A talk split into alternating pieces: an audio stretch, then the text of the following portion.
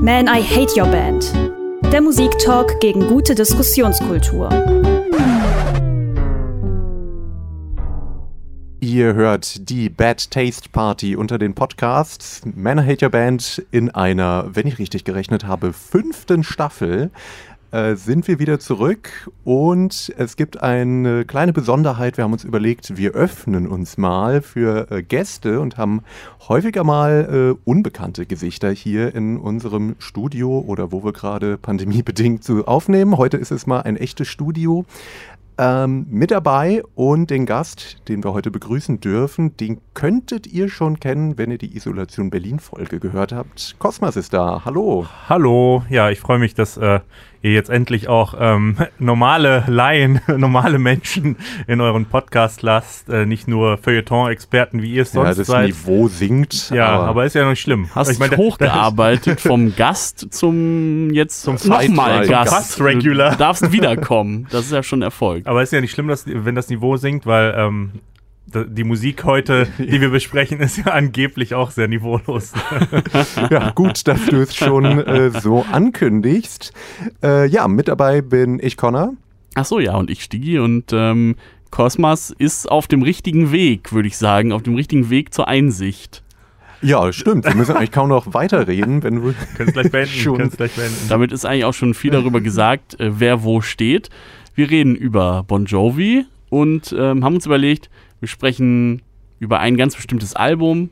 Ich behaupte jetzt einfach mal das wichtigste Album der Band, weil es das dritte war, weil es den absoluten Durchbruch in den äh, nicht nur Erfolg, sondern Übererfolg gebracht hat. Slippery When Wet sind ein paar Hits drauf, die manche von euch vielleicht schon mal im Ohr gehabt haben. Living on a Prayer, You Give Love a Bad Name, Wanted, Dead or Alive. Also erstmal ein Album, das behaupten kann, so einen Haufen Hymnen drauf zu haben, das ist natürlich schon was wert. Also so viel muss man ja vielleicht objektiv mal zugeben. Ja. Hätte, glaube ich, jeder gern ein Album mit so vielen Hits für die Ewigkeit. Ja, ja, ja, das stimmt natürlich. Allerdings könnten wir da auch über ein Album der Backstreet Boys oder der Spice Girls reden. Ja, das hätte Wenn- auch jeder gerne. Ja, da will beides ich, auch nicht schlecht für das, was sie sind. So Ja. ist nicht. Ja gut, äh, Stiggi ist ja auch hier immer derjenige, der, der am äh, ausgewogensten äh, diskutiert, während ich ja doch äh, versuchen möchte, hier Hochkultur von Quatsch auseinanderzuhalten. Aber bevor es so richtig losgeht, wäre ja erstmal die Frage an dich, Cosmas, ähm, was du mit diesem Album verbindest und wie du hier eigentlich stehst. Also wir haben ja vorher besprochen, wir werden jetzt drüber äh, ranten und du wirst es verteidigen. Zumindest werde ich versuchen.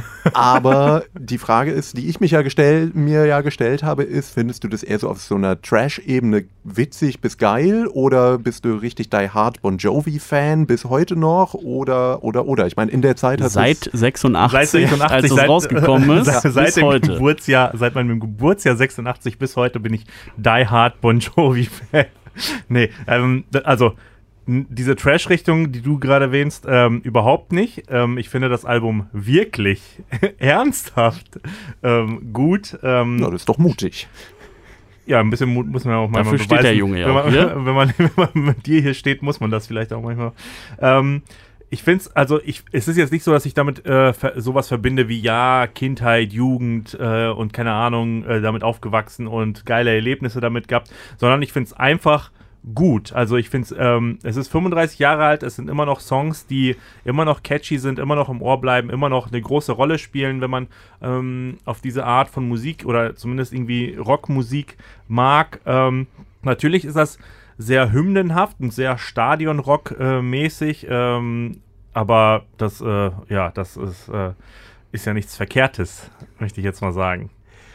Ja, also ich würde halt sagen, dass das, ich weiß nicht, Bon Jovi ist für mich abgespeichert all, erstmal als Radiopop. Also ich habe, also ich, natürlich kennt man Living on a Prayer, aber das, was ich mit Bon Jovi verbinde, ist einfach als jemand, der nicht in den 80ern oder auch 90ern wirklich aktiv Musik gehört hat, sondern erst danach ist es einfach Radiomusik, die jetzt auf kommerziellen Sendern läuft. Die ist, ist halt einfach Pop und nicht das, was wir hier haben. Ähm, aber das, was auf Slippery When Wet ist, ist dann halt wiederum ja, so Glam Metal. Und das ist für mich ab, wirklich mit Bad Taste Party eigentlich abgespeichert. Aber warum? Naja, weil es so, also es ist vielleicht nicht ganz fair, das jetzt so zu sehen. Aber, da, aber ich, also dann würdest also du jetzt- jede Band aus diesem Genre irgendwie dem Bad Taste zuordnen. in einer gewi- ich möchte Das kann damit ich aber verstehen. Ich würde also, nicht sagen, da dass tun jede- sich nicht viel. jede Band aus diesem Genre Rotz ist, aber erstmal würde ich sagen, das ist meine Assoziation damit, weil wenn ich diese Videos aus der Zeit sehe, diese übertriebenen Gitarren-Soli höre und so weiter, dann hat es sowas Comichaftes für mich, wo ich denke, ah, ich kann es nicht ganz ernst nehmen. Man muss ja auch dieses ganze Drumherum nicht super ernst nehmen. Ähm, die haben sich bestimmt auch nicht alle damals in den 80ern, Ende 80er, als äh, waren ja auch andere Bands, ähm, die haben sich bestimmt auch nicht alle 100% ernst genommen und äh, gemeint, äh, wie sie rumlaufen, dass das jetzt der Shit ist und keine Ahnung. Aber passte damals vielleicht auch einfach in die Zeit und in die Gegend, ähm, wo, wo das alles irgendwie hochkam und ja, also deswegen macht es ja die Musik nicht schlechter. Naja, da wollen wir gleich drüber reden. Äh, Du hast gerade schon gesagt, es passte in die Zeit. Ich habe ja versucht, ich habe äh, mich mal wieder hingesetzt an meine Schreibmaschine und habe eine kleine soziologische, musiktheoretische Abhandlung verfasst. Das ist schon super hochwertig. und habe mich äh, in die Zeit damals begeben und bin Mit deiner Zeitmaschine. genau und habe bemerkt, der gar nicht. Das war vielleicht doch ein bisschen noch den, problematisch. den, den Brockhaus in die Hand genommen vielleicht, und dann. Äh, vielleicht war es Keiner hört doch ihm besser. zu, wie immer. Ich, ich drehe euch jetzt einfach den Saft hier raus. Also, Die Anklage. der Rock'n'Roll der 50er, Beatles, Stones und Dylan in den 60ern, Prog und Glamrock in den 70ern. All das war Massenkultur, es sprach also den Mainstream der Jugendlichen an. Gleichzeitig hatten alle diese Strömungen der Rockmusik aber auch etwas Subversives an sich. Sie spiegelten politischen Protest, lehnten sich gegen Geschlechterklischees auf oder sprengten zumindest musikalisch Regeln. Mitte der 80er war es damit aber vorbei. Punk war tot und man hatte grob die Wahl zwischen Stadionrock von U2 und Simple Minds oder Hair Metal. Hair Metal war die vollkommen konformistische Weiterentwicklung des Glamrock, was im Grunde genommen bedeutete, dass jetzt auch zu 110% heterosexuelle Männer Make-up tragen konnten und man auf der Bühne auch laut schreien konnte, ohne irgendetwas zu sagen zu haben. Auf die Spitze trieben das damals Bon Jovi. Hier wurde Haltung durch Image und Songwriting durch billige Effekte ersetzt. Ein paar abgenudelte Klischees über die große Liebe und natürlich das geile Partyleben zusammengereimt, Cockrock, Gitarrensoli und billig Keyboards drüber, fertig war die perfekte Showband, zu der man am Wochenende abrocken konnte, nur um montags wieder brav in der BWL-Vorlesung zu sitzen. Ich weiß nicht, ob BWL in den 80ern schon so beliebt war als Studienfach oder so äh, stigmatisiert vielleicht auch wie heute. Ähm, Schaut da dann alle BWL-Studis, äh, die uns zuhören. Ähm, ja, aber ansonsten bin ich irgendwo da auch bei Connor. Da ist viel Richtiges drin. Vielleicht sind Bon Jovi nicht die Speerspitze und mit Sicherheit auch nicht die schlimmste Band dieser Bewegung. Ähm, sie sind nicht Def Leppard und sie sind nicht die Motley Crew und so weiter. Aber ansonsten stimmen diese Dinge natürlich auch für Bon Jovi. also, Conrad, du hast da eine Sache gesagt, ähm, dass sie nichts zu sagen haben und ähm, also die Texte, dass sie Ja. nichtssagend sind und äh, nur Spaß und äh, was Ja. hast, wie hast du es genannt, weiß ich jetzt gerade nicht mehr. Partei und Party und Love. Spaß und Love. Ähm, ja. und da- Cowboys.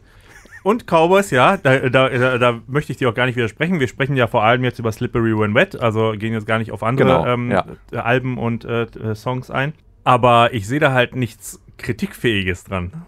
Naja, also Weil das ist, das hieße ja, jedes, jeder Song und jedes Album und jede Band müsste, äh, damit sie gut ist, dürfte kein Stadionrock in Kombination mit Love und Spaß und Rock'n'Roll-Texten. Äh, Naja, das ist ja ein Unterschied. Aber du kannst ja, also das, was ich da ja meine, ist, es gab ja vorher immer auch große Bands und äh, keine Ahnung, sei es T-Rex oder Bowie oder so, die haben jetzt auch nicht die mega philosophischen Texte vielleicht geschrieben, aber die hatten schon immer irgendetwas zu sagen oder die hatten so eine gewisse Message, die sie ausgestrahlt haben. Und ich finde in diesem ganzen Hair Metal, Glam Metal Ding, da ist ja, da halt geht es nichts. viel um Sex, um Da, Love. genau, und, da geht es äh, um nichts.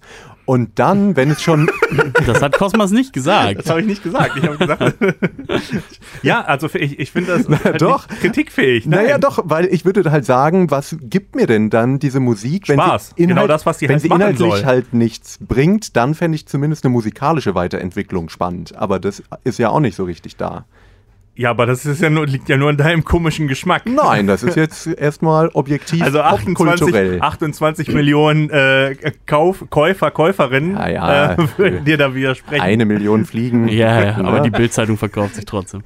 ähm, aber Cosmas, ja gut, da muss ich jetzt dann auch sagen, das ist natürlich kein Argument, wie oft sich was verkauft. Und man kann schon, nein, natürlich nicht. und man kann schon sagen, dass ähm, wenn man jetzt Bon Jovi mal nicht grundsätzlich Kacke findet, weil es Stadionrock ist, sondern wenn man sie innerhalb ihres Genres betrachtet, dann muss man auch sagen, dass irgendwie nicht, nicht viel Neues und nicht viel Besonderes mit reingebracht haben. Also ähm, es gab schon einen Haufen Bands, die das schon gemacht haben, Sein, sei es Guns N' Roses, Van Halen äh, und so weiter. ja, ne? ganz Poison. zum Beispiel kamen auch danach so. erst, wurden danach erst groß. Wer? Ja, Auch die Motley Crue war eher ein bisschen später noch richtig Also, groß. du willst jetzt Ähm, aber nicht sagen, dass Bon Jovi das so ich will, nein, ich ein sag nicht, bisschen dass das die, losgetreten nein, ich will, nein, ich sag nicht, das sind die, äh, wie nennt man das nochmal? Ähm, Pioniere. ja, genau, die Pioniere des äh, Hair Metal oder Glam Rock oder Glam Metal oder wie man es auch äh, am Ende nennen will. Aber es ist auch nicht so, dass die auf irgendwas krass aufgesprungen sind und äh, irgendwie tausend Bands kopiert haben. Das würde ich schon irgendwo. Ich, also ich, ich würde es nicht so krass formulieren, aber ich finde schon, dass sie wenig Eigenständiges äh, mitgebracht haben und wenn man ehrlich ist, auch über die 40 Jahre, die es die Band gibt, irgendwie, ähm, gibt es wirklich wenig, was so raussticht. Sie haben nicht den krassesten Gitarristen und nicht den besten Sänger und nicht die interessantesten Texte, au- auf keinen Fall die größten Skandale. Aber sie Ähm, sind vielleicht die Band, die sich am besten vermarkten lässt. Ja, also Vielleicht- vielleicht, ja. aber, aber also, Also irgendwas muss es sein, Ja. weil die Songs oder die Musik an sich Es Ähm, hätte auch jede es ist andere bestimmt Band auch, sein Es ist können. bestimmt auch eine Band, auf die sich einfach viele einigen können.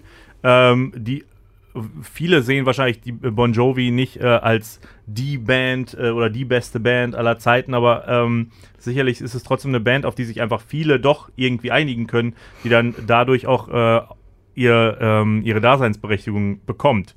Und ähm, ja, wie gesagt, also ich finde, es muss weder krass innovativ sein, um gut zu sein. Es muss weder äh, krass tiefsinnig sein, um gut zu sein. Es muss auch keine Protestbewegung oder sonst irgendwas ausgelöst haben oder äh, zwischen den Zeilen irgendwie was äh, Anspruchsvolles bieten, sondern das ist jetzt mal einfach, zumindest äh, dieses Album ist einfach mal ein Album, wo es ja einfach darum geht, gute Laune, Liebe, Spaß ähm, und Stadionrock. Gut, alles Dinge, die mich jetzt eher nicht so ansprechen, Natürlich aber nicht. wir wollen, uns, hasst Spaß. wir wollen uns doch mal anstecken lassen und hören uns äh, gemeinsam den großen Hit an, den wir zwar auch alle kennen, aber damit wir es nochmal vor Ohren haben. Und bitte alle mitsingen. Yo, Wir wissen, ihr könnt eh nicht anders. Living on a Prayer hören wir uns jetzt an. Man, I Hate Your Band.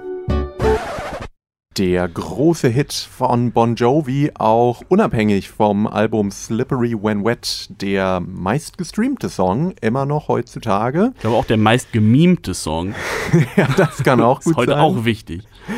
Und ich würde schon mal sagen, es ist nicht der schlimmste Song von Bon Oh, Jovi. ach Das- nee, den hören wir ja später noch. Den hast du ja extra rausgesucht. ja, also von dem ganzen Zumindest von dem Album. Övre, würde ich sagen, also bewegen wir uns auf diesem Album noch in einer Richtung, wo ich sage, ich finde es auch kacke, aber es, Aber ein es, bisschen mitgewippt hast du, es glaube ich. ging noch weiter bergab in späteren Jahrzehnten. Aber Cosmas, du, äh, ich habe ja hier behauptet, da geht es immer nur um gar nichts in Ja, den Songs, ganz aber dieser genau. Song äh, erzählt eine Geschichte. Obwohl, er- genau, und also Song, ne, natürlich, müssen wir da nicht drüber streiten. Song in Anführungsstrichen. Äh, Mitgröllpotenzial. Hymne, nennen wir es Hymne. Hymne, Stadionhymne mit Mitgröllpotenzial und ähm, mitsingen und Spaß haben. Und trotzdem gibt es ja doch irgendwie eine Geschichte, die da erzählt wird von einem Mhm. ähm, Paar, was den Job verliert und wo die Och, sich so ein Mensch. bisschen wieder. Ähm, ja, in diesem New Jersey der 80er, ja, dass du das, dass du sowas Connor, nicht ey. nachvollziehen kannst, dass du sowas nicht nachvollziehen kannst, wundert mich jetzt überhaupt nicht. ähm, dass Diese Verachtung für die einfachen Leute. Hallo? Ja, das sind halt die, die Kunstkritiker ähm, Ja. des, der 20er Jahre. ähm, äh, zwei Menschen, die dann doch irgendwie wieder versuchen, auf die Beine zu kommen äh, und sich übers, äh, über Wasser zu halten. Also, Das klingt sehr neoliberal. nee, das klingt, ähm, das klingt nach Bruce Springsteen, nach so Ja. Ja, simpler, äh, simpler Arbeiterromantik. mit dem Unterschied, dass bei Bruce Springsteen es dann musikalisch irgendwie passender umgesetzt wird, während hier, wow, living on a prayer. Also, das passt Ja, doch nicht so ähm, gut zusammen, oder? Ich, also Bon Jovi ist Springsteen noch eine Nummer größer, würde ich sagen, im Sinne oder von auch bei Springsteen kannst du sowas kritisieren. Hast du gerade es- gesagt, Bon Jovi ist größer als ja, Springsteen? äh, größer im Sinne von noch ähm, kommerzieller, noch Ja. vermarktbarer, noch irgendwie Ja, äh, ja, mehr ja. darauf aus, Aber im Radio ich, zu laufen. was ich eigentlich meinte, ist, wenn es eine. aber äh, macht die Band natürlich auch irgendwo unnötig, weil das so- gibt's schon. Ja, erstens das, aber zweitens, wenn es ja eher eine immer noch von Melan 1986. melancholische Geschichte ist, die da erzählt wird, warum ist es so ein Hymnen-Partykracher dann in der Umsetzung? Ja, das weiß ich auch nicht. Nein, aber das kann man ja bei anderen Bands auch, das könntest du ja auch bei Springsteen kritisieren, dass Born in the USA ja auch kein äh, gute Laune-Song ist und trotzdem irgendwie, ähm, Naja, aber da erkenne ich schon die Ironie. Während ich Echt? hier, Born in the USA, ist doch, also ist ja alleine schon, dass dieser Chorus dazu einlädt, es mitzugrölen und patriotische Amerikaner es vermutlich auch tun und Tun sie, ja. gar nicht direkt merken, dass es eigentlich ein kritischer Song ist. Das ist ja eigentlich ganz witzig, aber hier sehe ich jetzt kein subversives Die, Element. wie, wie, wie interpretieren wir denn die Zeile Living on a Prayer eigentlich? Dann kommen wir vielleicht drauf, ob das hier so ähnlich gedacht ist. oh. Da- Ja. Das, ja. da muss Analyse ist ja nicht so, Analyse ist ja nicht so meine Stärke. Ja, also geht's hast- denn darum, dass sie, geht's denn darum, dass ihnen gesagt wird, oder dass, äh, also hat es was mit, hat es was Religiöses nee, überhaupt? Ist eher so was also, Hoffnungsvolles in die Richtung. also im Sinne von, wir haben kein Geld, aber wir haben Ja. noch Hoffnung. Ja, ja, genau, Aber wir so machen trotzdem und we're, half, we're halfway there, so, wir haben uns so langsam wieder ein bisschen aufgerappelt. Auf, äh. Naja, ich glaube, äh, also wahrscheinlich soll das Ganze eher äh, irgendwie Hoffnung stiften und so, was ja auch nicht verkehrt ist. Und dann darf man auch mal mitgrölen. Man dann, darf wo dann auch- die Musik ja auch irgendwo wieder passt. ja, aber hm, So als Durchhal eine, eine wandelnde Durchhalteparole, dieser Ja, Song. genau. Finde ich, finde Das, ich, ähm, find ich eine gute Beschreibung. das Schön, dass es Cosmos drauf eingeht, ist jetzt nicht zwingend was Positives. Finde ich, also, ich sehe da auch vor allem gab es ja zur gleichen Zeit, gleiches Jahr ähm, ist Joshua Tree von U2 rausgekommen und das ist ja nun genau das, was ich mit sowas verbinden würde, aber da auch U2 hier reinbringen. dann nehme ich, dann nehme ich doch lieber das Original, würde ich dann sogar sagen. Also statt- U2. Ja, würde ich, glaube Das ich. ist auch so ein Bono, ey. Naja, da ist es zumindest, also das kann ich zumindest ernst nehmen, auch wenn es vielleicht nervig ist, aber bei Bon Jovi, ich weiß nicht, also es ist halt, Das Ding ist halt, dass äh, du, also dass wir eigentlich dieselben Argumente haben, aber ich, die, ich das gut finde und du schlecht. ja, und ich möchte dich jetzt davon überzeugen, dass es bei mir halt richtig Das wirst du nicht schaffen. Ist. Das wirst du nicht schaffen, weil du dauernd so eine Kacke laberst. Ich muss auch sagen, dass man sich mit U2 schon auch sehr weit aus Ja, dem Fenster lehnt. danke. Aber ich, die, äh, Ähm, ne, ja, ist bekannt, die Folge, ja, können äh. sich das gerne anhören, da wird viel Quatsch erzählt, aber natürlich nicht von mir. Auf jeden Fall. Also bei U2 muss man halt sagen, ist vielleicht das andere Extrem, was auch nicht gut funktioniert. Die nehmen sich und ihre Musik natürlich ein bisschen zu ernst und alles ist sehr getragen Ja, und ja, äh, bedeutungsvoll. Und Bon Jovi Bon Jovi machen zumindest, einfach. machen zumindest, tun sie nicht so, als wäre das mehr, als was es wirklich ist. Nö, aber sie packen dann solche in diesem Texte Song, da in, diesem, Song, rein. äh, weil später in den, passt, nicht. in den ruhigen Momenten kann man natürlich was anderes kritisieren, nämlich dass das doch sehr aufgesetzte, schnulzige Ja. Sachen sind. Ja. Aber da sind wir noch gar nicht. Was man äh, sagen kann, ist, dass Slippery When Wet tatsächlich damals sich unglaublich gut verkauft hat. Besser als Joshua Tree von U2, besser als Bad von Michael Jackson, äh, sogar besser als Appetite for Destruction von äh, Guns N' Roses. Also ist natürlich schon eine Hausnummer, war mir auch vorher nicht so bewusst.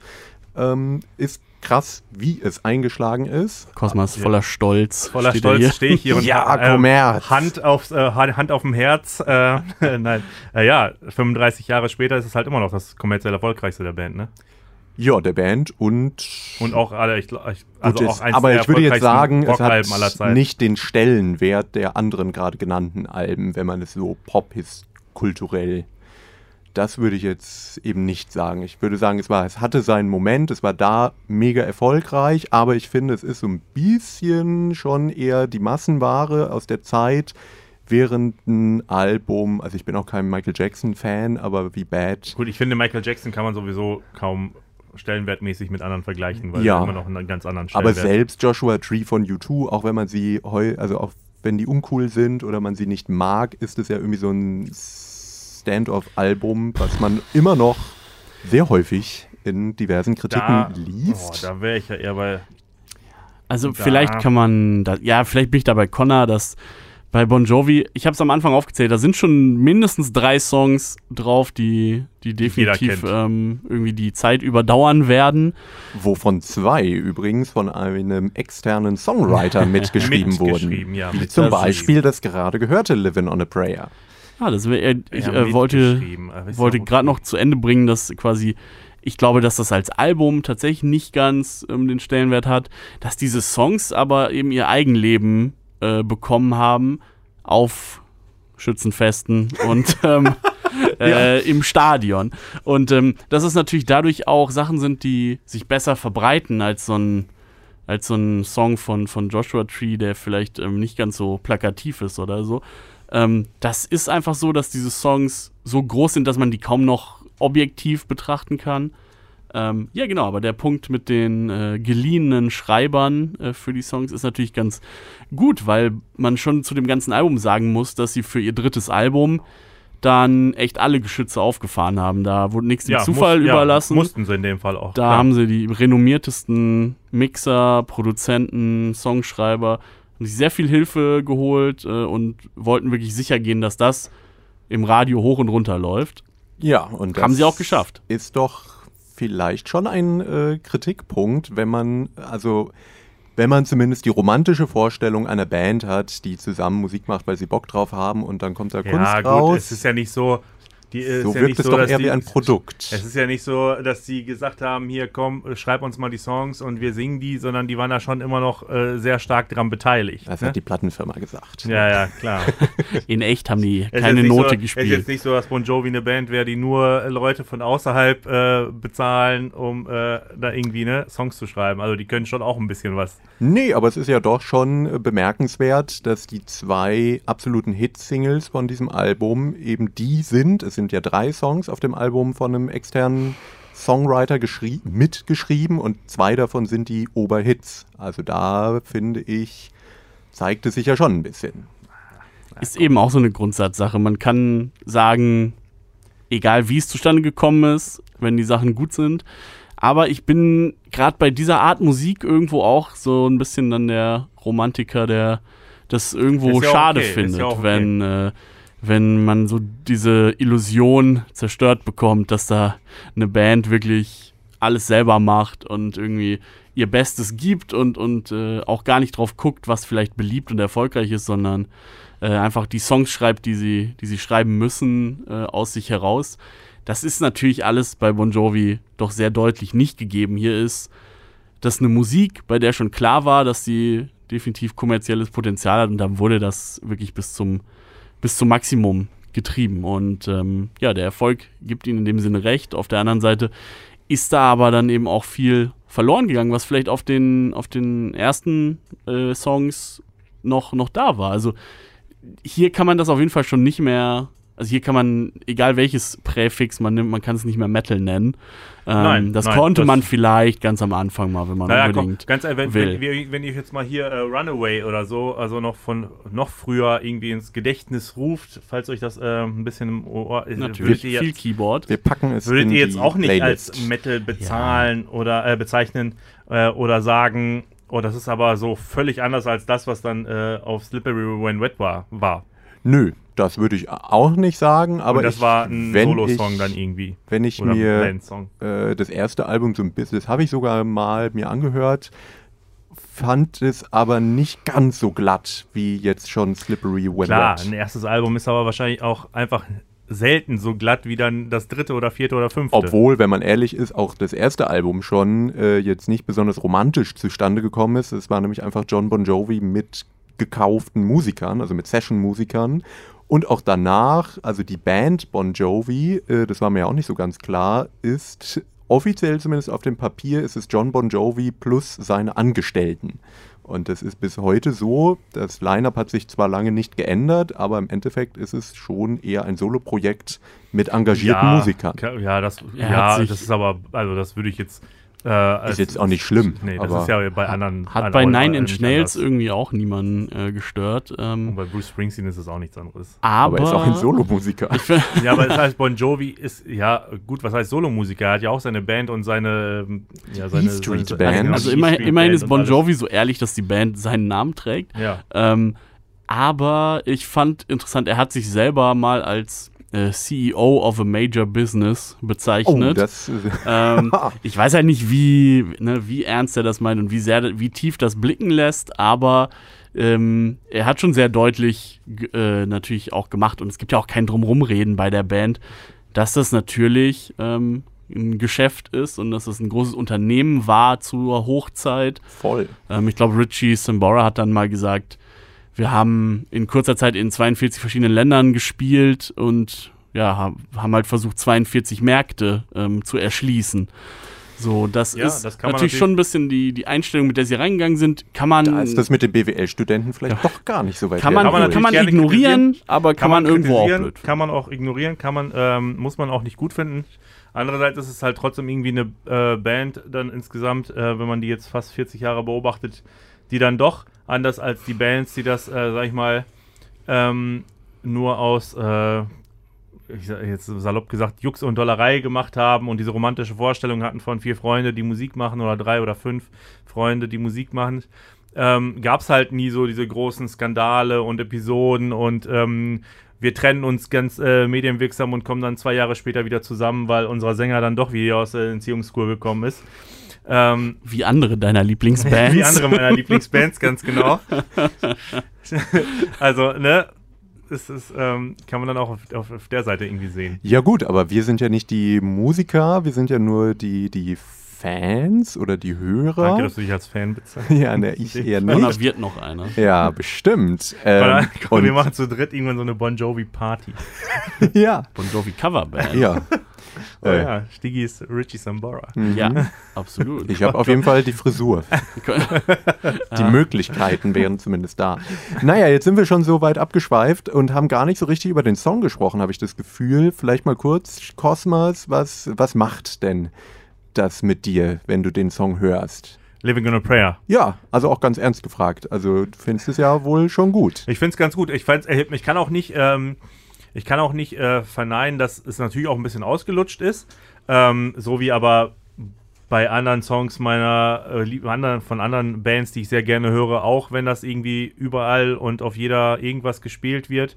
Ähm, aber trotzdem ist das immer noch etwas, was mir irgendwie Spaß bereitet. Also ich hat, bleibt dann auch im Ohr und ähm, wippt man auch gerne mit, ist einfach catchy und äh, finde ich jetzt, hätte ich jetzt kein Problem damit, dafür irgendwie ins Stadion zu gehen oder zum Konzert zu gehen und Spaß zu haben dazu.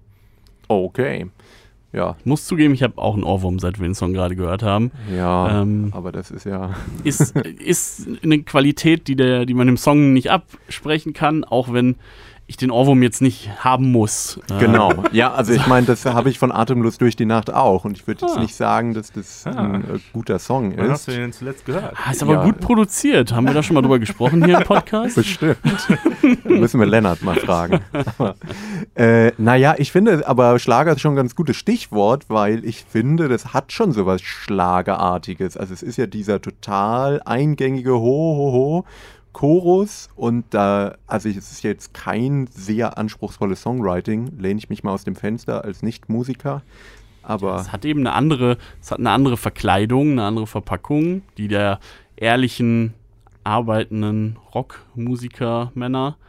ähm, so wurde es einem, man muss es ja als Produkt betrachten und so wurde es eben Aber das verkauft. ist doch keine, Ar also die haben sich doch nicht als Arbeiterklasse-Band verkauft, sondern das war Also doch so ein eine top bisschen- gestylte Boyband eher. Ja, Boah. Da würde ich sagen, mindestens John Bon Jovi hat ja schon immer eher so sehr auf Understatement. Also wenn ich das mit Mhm. den anderen Bands vergleiche, die alle, ähm, also entweder irgendwelche Sexskandale, Okay, ähm, nee, das hatten sie nicht hochgeschminkt so. und so weiter, da waren die ja schon so die, Schon eher die bodenständig, bodenständigen, die Braven, die einfachen, ja. wo auch die Republikaner mit leben können und wo Genau. alle, wo alle Spaß dran haben, auch wenn man Das wollte äh, ich ihn ja eigentlich gerne in die Schuhe schieben, musste aber leider in der Recherche feststellen, dass er sich für die Demokraten engagiert. der sogar sehr, sehr lange schon und sehr, sehr Ja. offensichtlich und sehr Und an stark. sich auch sehr sozial engagiert ist, ne? Also sehr viele ja, ja. Projekte, die er unterstützt. Aber immerhin und so. Richie Sambora, habe ich gefunden, ist wohl überzeugter Republikaner. Na, immerhin. Ähm, aber ja, John Und Bon der- Jovi und kann man, der, kann man der, der auch die Drogenprobleme hatte. das ist richtig. äh, John Bon Jovi kann man aber wirklich nicht viel vorwerfen, wenn das alles so ist, wie man liest und hört. Da Dann werden wir ja er später noch drüber sprechen. Saubermann. Äh, okay, naja, ich kann mit dem Song jetzt nicht so wahnsinnig viel anfangen, aber ich verstehe immerhin, dass er eingängig ist und dass er überdauert hat. Ja, geschenkt. Ich würde jetzt auch nicht sagen, ist das Schlimmste der Welt, aber Oh, ist jetzt immerhin. auch nicht. Man- schon mehr, als es, ich erwarten Es braucht konnte. die richtige Situation. Ich könnte mir das, ich würde mir das niemals zu Hause anhören, wenn ich irgendwie Nee. sitze Aber und, jetzt stell und dir was vor, schreibe oder Roadtrip mit deinen drei Buddies so. Ist schon, Irgendwo, funktioniert äh, schon besser. und im Auto Äh. denkt ihr, komm, wir brauchen jetzt mal so richtig was zum Abhotten. Also, Ich glaube, ich würde was anderes wählen, aber die, die Idee ist schon da. Ja, absolut. Und, Ja, also äh, Party mit steigendem Pegel. nachts um vier, äh, ja, der Pegel spielt eine Rolle. Dann ist das natürlich Musik, die total gut funktioniert. Dann wollen wir doch mal einen Gang zulegen und zu einem Song von dem Album kommen, wo selbst das nicht mehr funktioniert, nämlich der Tiefpunkt. Der Tiefpunkt. I'd Die for You. Äh, Ich muss sagen, es äh, gefällt mir besonders lyrisch, dass man Die auf Cry und Lie reimt. Da wäre bestimmt noch mehr gegangen. Ja, stimmt. Aber vielleicht auch nicht. Try, Ich meine, wie wär's? ja. Ähm, ja, also hätte kein Fünftklässler besser machen können. ja, äh, ist auch musikalisch ein Song, der mir jetzt. ja, also wenn das Hm. Tempo weg ist, dann bleibt halt nichts von der von dem enthusiastischen, was man den anderen Songs vielleicht. Ja, es fehlt halt äh, auch gut der, schreiben der kann. krasse Refrain. Also, das ist ja. Es gibt gar kein Wow. Genau. Und dadurch ist er wahrscheinlich auch ein bisschen in Vergessenheit geraten. Ist jetzt, glaube ich, bin jetzt ja nicht so im Fan-Ding drin wie Cosmos, Ja, aber eh, eh, komm, jetzt übertreib De nicht. ist definitiv weniger bekannt, ja. ja, ist jetzt nicht auch kein Fanliebling, oder? Nein, muss es ja auch. Also nein, ich würde jetzt auch zu dem Song, ja, du hast es als Tiefpunkt äh, ausgesucht. Wenn ich einen aussuchen müsste, wäre es vielleicht aufgrund des Textes der Song. Ähm, musikalisch finde ich ihn auch sehr, relativ eingängig. Irgendwie jetzt auch nichts Besonderes, aber auch nichts, äh, worüber man sich irgendwie aufregen müsste. Ähm, und ja, ja, kann man wahrscheinlich äh, objektiv auch nicht so viel Positives zu sagen. Finde ich aber auch nicht schlimm. Also, wenn dann halt ein Song abstinkt, Ja, ja, ist dann halt- ist es halt so. Naja, aber ich fand, also ich fand es gar nicht so, also ich habe ihn jetzt auch vor allem wegen des Textes und weil die Keyboards da so besonders präsent sind, ausgewählt. Aber ansonsten hatte ich jetzt nicht das Gefühl, dass der so extrem heraussticht in dem Album, weil es schon alles sehr gleichförmig ist, mit Ausnahme der Hits und mit Ausnahme eines Songs, den wir gleich noch hören werden, ähm, der auch ein Hit ist im Grunde genommen. Aber Sag doch, was es ist. Wanted, Dead or Alive. Ähm, aber ansonsten die ganzen Non-Single-Tracks, finde ich, gehen ja alle so tempo- und soundtechnisch in die ähnliche Richtung. Ja, ja, ja, das auf jeden Fall. Man muss sagen, wenn man jetzt äh, das Album nicht kennt und vielleicht nur die Songs hört, die wir hier gerade anspielen, dann ist das für einen Tiefpunkt gar nicht so schlecht. Also im Vergleich zu anderen Alben, über die wir gesprochen haben, Ja, das gibt es hier nicht den einen Totalausfall. Das, Das stimmt. heißt, die Band, also spricht aber auch wieder nur für meine These, die Band weiß halt genau in dem Moment, was irgendwie funktioniert. Sie schreibt lieber fünfmal den gleichen okayen Song, als irgendwas zu wagen. Meine Kritik ist also, auf, auf Strecke, auf Dauer ist dieses Album Ähm, sehr vorsichtig, sehr auf Nummer sicher ich so und auch sehr langweilig, abgesehen von den zwei, drei Songs, die rausstechen. Ich Also ich das da finde ich bisschen- schon kritikwürdig. Ich finde, ähm, man muss da ein bisschen äh, was anderes betrachten. Ich meine, es ist halt das dritte Album gewesen. Ne? Das war vorher waren die relativ, ja, jetzt kommerziell nicht so erfolgreich. Das war so ein bisschen so Make it or break it so ein bisschen. Ähm, und sich wagen. Also ich würde jetzt sagen, Bands wagen sich eher im Verlauf ihrer Karriere dann vielleicht im sechsten, siebten, zehnten Album irgendwas, als zu sagen, das dritte muss jetzt irgendwie gewagt sein. Äh, da finde ich, kann man da schon äh, denen auch zusprechen, das äh, so zu machen, wie sie es gemacht haben. Also, dass man da vielleicht auch noch nicht komplett äh, was völlig Abgefahrenes macht. Gut, ob Bon Jovi das jetzt später gemacht haben, grad kann man auch sagen, drüber reden. ähm, aber Haben sie nicht. aber würde ich äh, in dem Fall halt nicht, äh, nicht äh, kritisieren wollen. Naja, aber es kommt ja darauf an, ob, du, ob wir jetzt die Band kritisieren Ja, klar, oder ich ja. meine, du stehst ja hier, weil du es gut findest. Ja, ich finde es auch Also, gut. Ja. und ich- anscheinend ich, ist ja auch das Album, was dir am besten von der Band gefällt, oder? Ja, wahrscheinlich schon. Ja. Ja, Und Aber sind's also jetzt mal ganz quasi äh, ohne Connersches äh, Hintertürchen gefragt, ähm, findest nicht, du denn auch vor allem die Hits gut oder äh, wie stehst du denn zum Rest? Weil mir kommt der Rest schon sehr stark wie Füllmaterial vor, wie das auf so einem Das, äh, das kommerziell ausgerichteten Ja, Produkt das- eben oft ist. das dass du ich paar verstehen. Highlights fürs Radio hattest. Das kann ich verstehen, das liegt aber wahrscheinlich vor allem daran, weil die Hits nochmal so Überhits sind und nicht so. Es gibt, äh, es gibt Bands oder Alben von Bands, wo man sagt, ja, das ist alles irgendwie. Ähm, die Hits sind halt nicht deutlich viel größer als äh, die anderen Songs. Und hier ist das ja schon nochmal.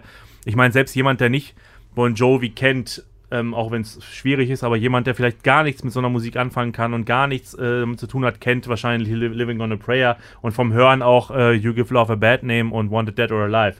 Weil das sind ja schon mal so, die stehen ja äh, irgendwie 20 Stufen über allen anderen Songs und dadurch stinken die anderen vielleicht so ein bisschen in der Wahrnehmung ab. Ähm, für, für mich aber eigentlich nicht. Also ich könnte mir das so auch durchhören. Okay. Also du, du findest jetzt nicht, dass der Rest Nö. hauptsächlich äh, unnötige Nee, Füllsongs nee, nee überhaupt sind. nicht. Nee. Äh, Stichwort unnötig. Hast, Kommen hast du wieder was Unnötiges? stark. Ja.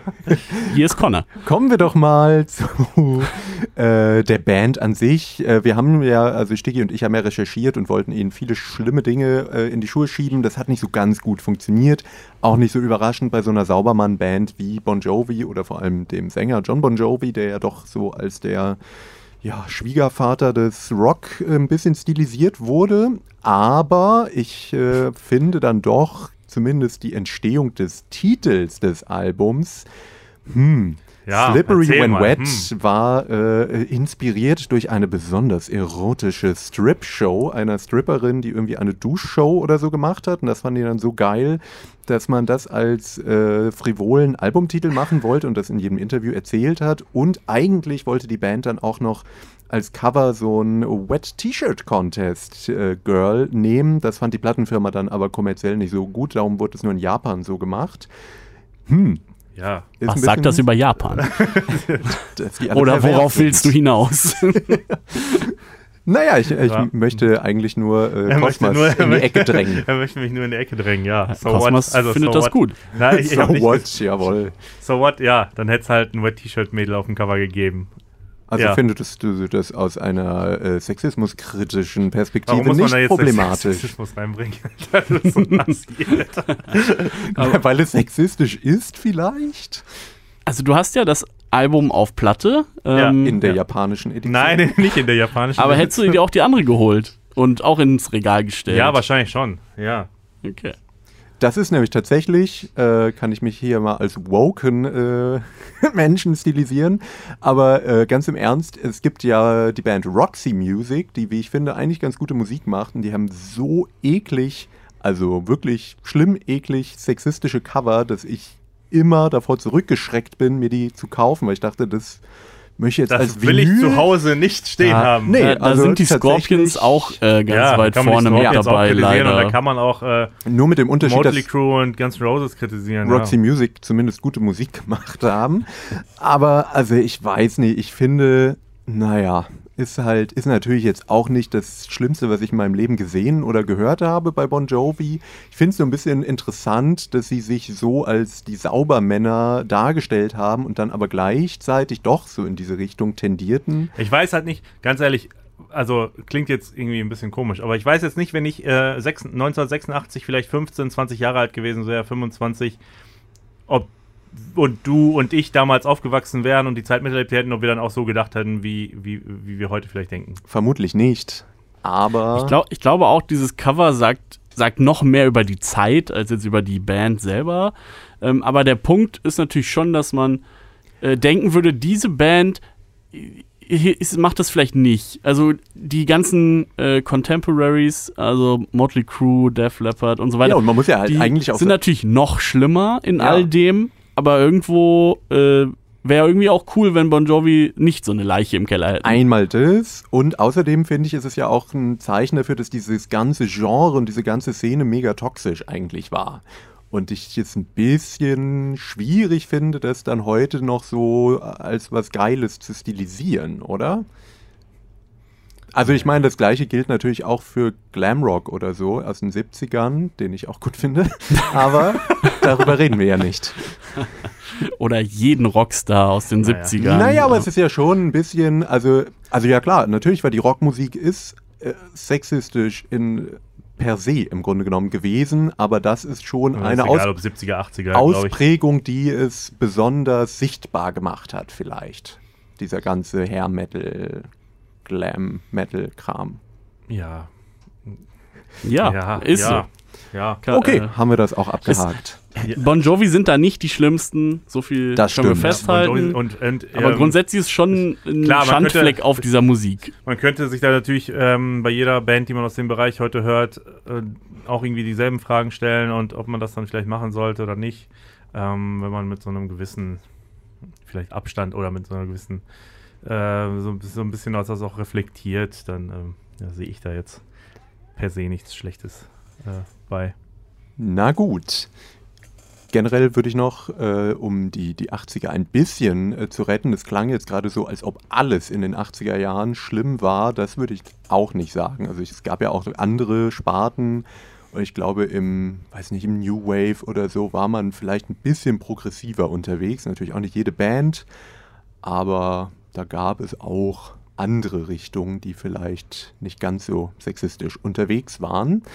Äh, aber das wird jetzt zu weit. Ähm, wir kommen jetzt zu dem Punkt, wo Cosmos versuchen wird, uns zu überzeugen, dass das vielleicht doch alles gar nicht so schlimm ist und es ja musikalisch vielleicht auch noch andere ähm, Richtungen auf diesem Album gibt, nämlich mit deinem Highlight. Sag doch mal was. Mein dazu. Highlight, Wanted Dead or Alive, ähm, ja so ein bisschen Wild West und Cowboy-Anleihen, auch musikalisch. Da bin und ich direkt gecatcht. erkennt man dich natürlich, wenn du mit Cowboy-Hut und deinen Welt. Sporen an den Stiefeln, oder ihr beide mit Cowboy-Hut hier sitzt. Ähm, erzählt textlich so ein bisschen so das Tourleben. Und ja, ich finde, also, ähm, ich finde, das sticht schon auch aus dem Album so ein bisschen raus, weil es nicht so dieses. Ähm, hat immer noch Mitgrillpotenzial oder Mitsingpotenzial, aber nicht so dieses krass Stadion-rockige, wie vielleicht zum Beispiel Living in a Prayer oder auch You Give Love a Bad Name, wo es so ganz krass nach vorne geht einfach. Schade eigentlich, dass wir den gar nicht hören heute. You Give Love a Bad Ja. Name? Das Muss ich packen wohl, wir, wir muss packen ich wohl privat hören. Ja, wir können das nachher gerne zusammen. Ähm, ich komme vorbei, ich nehme die Platte einem, mit. Bei ja, einem guten Wein. genau. Genau. Schmeiß, äh, Mit äh, Connor. Schmeiß die Platte an und Ich, wir äh, sinnieren hab dann nochmal. Wir hören jetzt auf jeden Fall Wanted Dead or Alive. Wenn ihr den Podcast hört, könnt ihr das in unserer Man I Hate Your Band Spotify Playlist nachhören. Man, I Hate Your Band. Bisschen Cowboy-Spaß hier im Studio hatten wir gerade. Wanted Dead or Alive. Cosmas, du hast uns den Song beschert. Du hast gesagt, von dem Album, das ich eh schon geil finde, ist das noch der beste Song. Ja, wahrscheinlich, weil er nochmal ein bisschen anders ist. Also immer noch catchy und immer noch ähm, irgendwie so äh, wirkt so ein bisschen so ein bisschen locker, äh, flockig für mich. Ähm, kann man so ein bisschen zu äh, abgehen und ähm, Bisschen Ein schwofen. bisschen, genau, ganz genau das. Äh, aber halt ähm, nicht so dieses Hymnenhafte für mich. Immer noch auf eine gewisse Art und Weise schon, aber jetzt nicht kein ist kein Living on a Prayer oder so. Und deswegen Nimmt halt das Tempo raus. Genau, nimmt ein bisschen Ja. das Tempo raus und steht für mich nochmal so ein bisschen ähm, über den anderen Songs irgendwie, die dann ähm, natürlich doch irgendwie in eine ähnliche Richtung gehen. Ähm, aber den würde ich halt jetzt gar nicht so als ähnlich bezeichnen. Zumindest Der auch ist musikalisch. Immerhin äh, von der Band alleine geschrieben und war trotzdem erfolgreich. Ähm, ja, ich würde jetzt auch sagen, das ist der Den Song. könnt ihr auch nicht schlimm finden.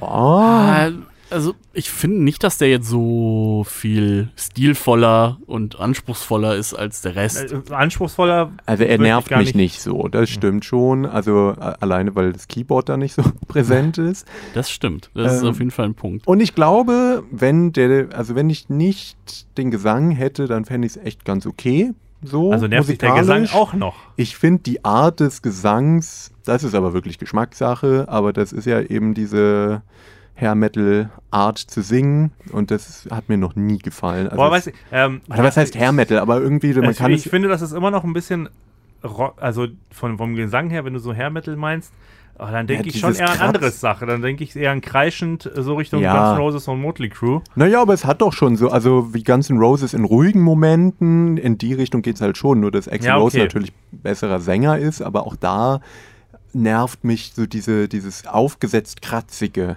Das ist nicht ja so gut, das, meins. ja, das ist eine Geschmackssache. Das ja. ist Geschmackssache, das äh, kann man mögen, kann, muss man nicht.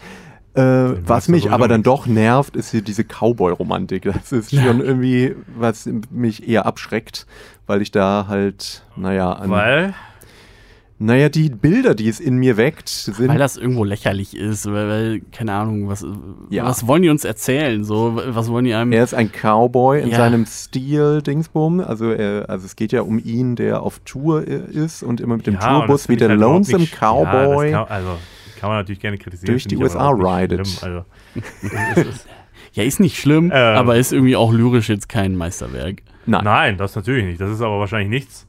Also, das ist ja auch okay. Das, also, ich habe ja, Ja. gesagt, es ist nicht verkehrt, äh, dass es eher ein gute Laune und Liebesalbum ist.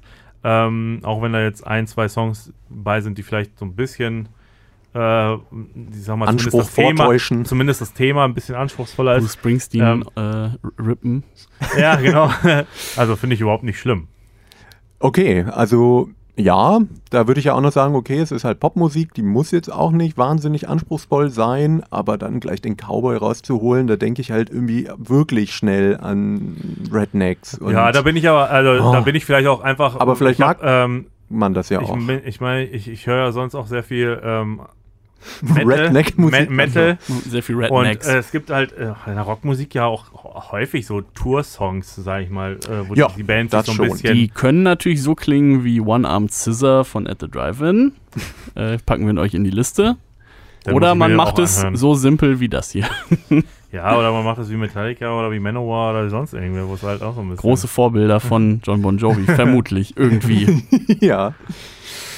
Ja, okay. Also grundsätzlich, dafür, dass der Tiefpunkt gar nicht so schlecht war, Ist finde ich das Höhepunkt- Highlight jetzt auch gar nicht so gut. Ja, Dann das ist stimmt. es, dann Es ist schwebt alles- für dich alles es so ein bisschen wirklich, in der Mitte. Ja, ja, es ist wirklich alles sehr, ähm, sehr mittig, bis auf Living on a Prayer, was für sich Wo- alleine steht. Wo bleibt die irgendwo. Euphorie? Was wir uns gleich nochmal gemeinsam im Auto Playlist. zu dritt Und dann noch bei der Fahrt äh, durch Bielefeld City, Fenster runter, Schiebedach auf. Spoiler, n- niemand von uns besitzt ein Auto, weil wir arm sind. Vor allem, nicht mit Schie- vor allem nicht mit Schiebedach. Wir machen das, wir machen das einfach in der Bahn. Und was hören wir da jetzt? Living on a Prayer. Und so. You Give Love a Bad Name. Love, a- ja, bei You Give Love a Bad Name können wir Okay. nochmal so richtig abgehen. Jawohl. Gut. Das ist doch versöhnlich. Ach ja, stimmt, wir müssen uns Also, ja noch versöhnen. so- Scheiße. Äh, okay, ich weiß nicht, wie es geht, aber wir versuchen es. Versöhnung.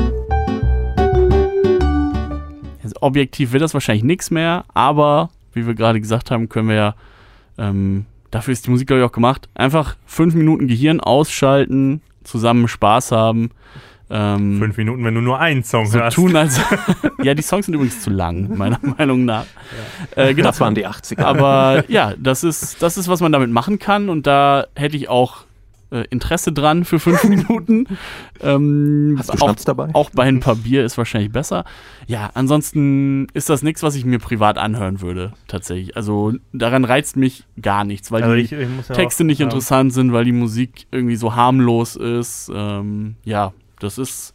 Da ist einfach nicht viel dran. Ich, ich sage jetzt auch nicht, dass ich das furchtbar finde, aber da ist nichts, was mich interessiert. Da muss ich noch was sagen, weil Connor mich ja nach Living on a Prayer auch noch fragte, was ich damit verbinde. Und ich meinte so, ja, eigentlich jetzt nichts, was man, also nichts Romantisches oder so. Da muss ich aber zumindest mit Wanted, Dead or Alive nochmal sagen, dass es, äh, dass ich damit eine Karaoke-Session äh, in einer Bielefelder Kneipe verbinde, die, wo ich äh, das zum allerbesten gegeben habe. gewonnen hast. Ja, ge ich glaube, Wettbewerb Oh. gab es nicht, aber ähm, zumindest ähm, mitgemacht habe. Und dafür eignet es sich gut. Ja, wenn man das zweit auch noch macht, dann ist man da richtig cool bei. Ah, ich habe Bilder vor Augen. okay, ja gut, aber Cosmas, äh, du musst uns natürlich, also du musst uns natürlich nicht entgegenkommen, aber du könntest es. Also Ja, ich kann euch ein bisschen, ich kann die, euch ein bisschen entgegenkommen. Ähm, ja, textlich sicherlich nicht das ähm, an- anspruchsvollste oder nicht äh, die Lyrik par excellence. Vielleicht auch ähm, kommerziell ein bisschen, ähm, ja, ähm, absichtlich kommerziell oder vorgenommen kommerziell zu sein. Trotzdem würde ich dabei bleiben, dass es halt ein gute Laune-Album ist und ähm, dass auch nichts Verkehrtes sein muss, so ein äh, Album irgendwie abzufeiern oder zum Konzert zu gehen und Spaß zu haben und nicht zwingend äh, über zwischen den Zeilen und politische Message und Hintergrundmessage und so ähm, nachdenken zu müssen, dass die Texte vielleicht auch gar nicht so wichtig sind wie das Mitgröllpotenzial jetzt in dem Fall. Also zusammengefasst, Kopf aus, Musik an. Ja, Ja, okay. Also ich kann es sogar ein bisschen äh, verstehen. Ähm, ich würde, also es kommt halt darauf an, von welcher Perspektive man das Ganze bewertet. Wenn man es rein persönlich nimmt, dann kann ich da mitgehen und kann auch sagen, yo, wenn das jetzt irgendwie bei einer Party läuft und ich schon drei Bier drin habe, dann wird mich das auch nicht stören und dann äh, werde, könnte ich da mitgrölen vielleicht. Wenn ich es aus äh, der Musikkritiker-Perspektive sehe Der oder ja aus bist. der popkulturellen äh, oder so eine pophistorisch drauf guckt, dann würde ich sagen, naja, also es hat jetzt keinen besonderen äh, Wert ist irgendwie das falsche Wort, aber es hat jetzt nicht den popkulturellen Status, wo ich jetzt sagen würde, ui, das ist aber wichtig für die Popgeschichte gewesen. Ich würde halt sagen, ja, man kann damit Spaß haben, aber es ist jetzt nichts, was bedeutsam großartig war, oder? Ich stimme dem zu. ich nicht ganz, aber gut, was soll ich da? Also, Gab es Bands, die das beeinflusst hat? Große. Da, äh, dafür kenne ich äh, an sich den Bereich dann nicht mehr, also den, den Glam-Bereich nicht mehr so gut, aber trotzdem ist das für mich ein bedeutendes Album. Einfach auch allein schon, weil es so erfolgreich war und die Hits so riesig sind, dass es dadurch für mich an Bedeutung gewonnen hat. Okay. Ein paar Songs davon haben überdauert. Dem äh, stimme ich mal versöhnlich zu. Ob das jetzt wirklich gut ist, ist eine andere Frage. Und ob wir in 30 Jahren noch über Atemlos durch die Nacht reden werden, das wird sich auch zeigen. Dann treffen wir Ähm, uns in 30 Jahren hier nochmal wieder zum zum- 65-Jährigen von Slippery When Wet. Achso, ich dachte zu Also, Farbenspiel von Helene Fischer. achso, ja, das können wir auch machen. Wer weiß, äh, das kriegt bestimmt irgendwann in 20 Jahren ganz neue, Da wird Äh, gesagt, ganz das war neue eigentlich Perspektive. Avantgarde. Oder ein paar Ja. Remixe. ganz Ja. genau. In diesem Sinne, äh, ja, sagen, Ziemlich versöhnt eigentlich. sind wir ziemlich versöhnt. Ja, scheiße. aber wir könnten noch schnell irgendwas anderes beleidigen. Aber Ähm, dann wären wir wahrscheinlich alle einer Nee, haben wir schon genug. Schluss für heute. Schade. Na gut, okay. Dann, äh, wir sind auf äh, Instagram, da könnt ihr uns folgen. Und ihr Auf diesem Instagram. auf diesem Instagram. Und bei Apple Podcasts kann man eine Bewertung schreiben. Oder ihr könnt diesen Podcast weiterempfehlen, wenn ihr Wünscht euch- Leute nicht mögt. Wünscht euch äh, Bands, über die wir Wünscht sprechen euch sollen. Songs. Immer Kann ich mir gerne. einen Song wünschen? Nein, du darfst dir keinen Song wünschen, du hast dir schon genug Songs gewünscht Podcast. heute. Hier wird doch gar keine Musik gespielt. Äh, wir brechen mal ab. Okay. Tschüss. Ciao, sagt Tschüss. Connor. Äh, Stiggy auch. Kosmos auch. Unser Gast.